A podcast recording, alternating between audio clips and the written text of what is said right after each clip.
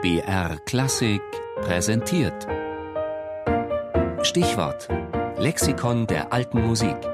Immer sonntags in der Sendung Tafelkonfekt um 13.05 Uhr.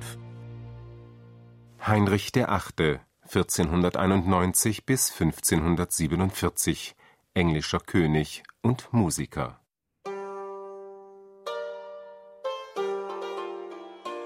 Abgesehen davon, dass Heinrich VIII. dieser englische König war, der sechsmal verheiratet war und sich zwei seiner Ehefrauen durch Todesurteil entledigte, abgesehen davon, dass er sein Reich von Rom und dem Vatikan abkoppelte und so selbst zum Oberhaupt der englischen Kirche wurde, abgesehen davon, dass er ein Herrscher war, der die Macht liebte, abgesehen davon war er auch ein Freund der Musik.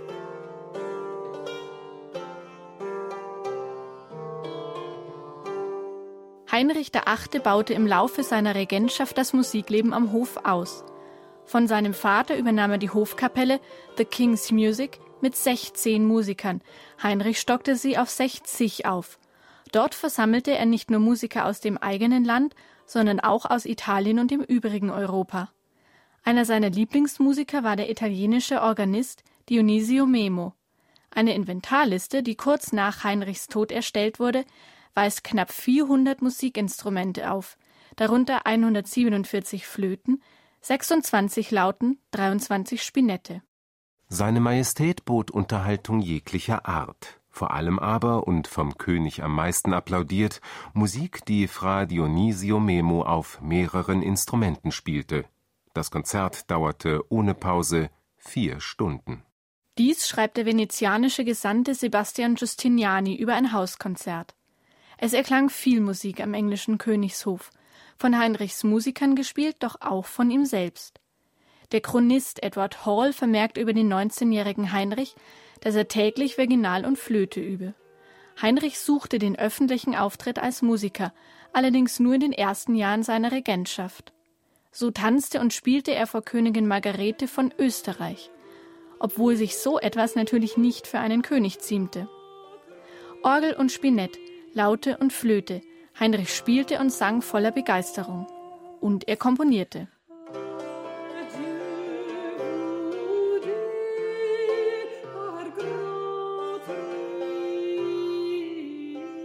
Die Kompositionen Heinrichs des Achten sind klein, aber fein.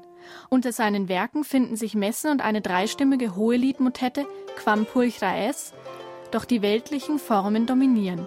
Rätselkanons, kurze Instrumentalsätze und eingängige Lieder sind eher Heinrichs Metier.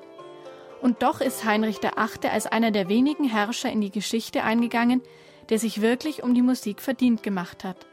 Und das so weit zelebrierte, dass er sich auf Bildern als Harfe spielender König David inszenierte. Überliefert sind seine Werke im sogenannten Manuskript Heinrichs VIII. neben Kompositionen von Alexander Agricola, Jacques Barbireau oder Heinrich Isaak. Dort findet sich auch Heinrichs Pastime with Good Company, das ein wahrer Gassenhauer war.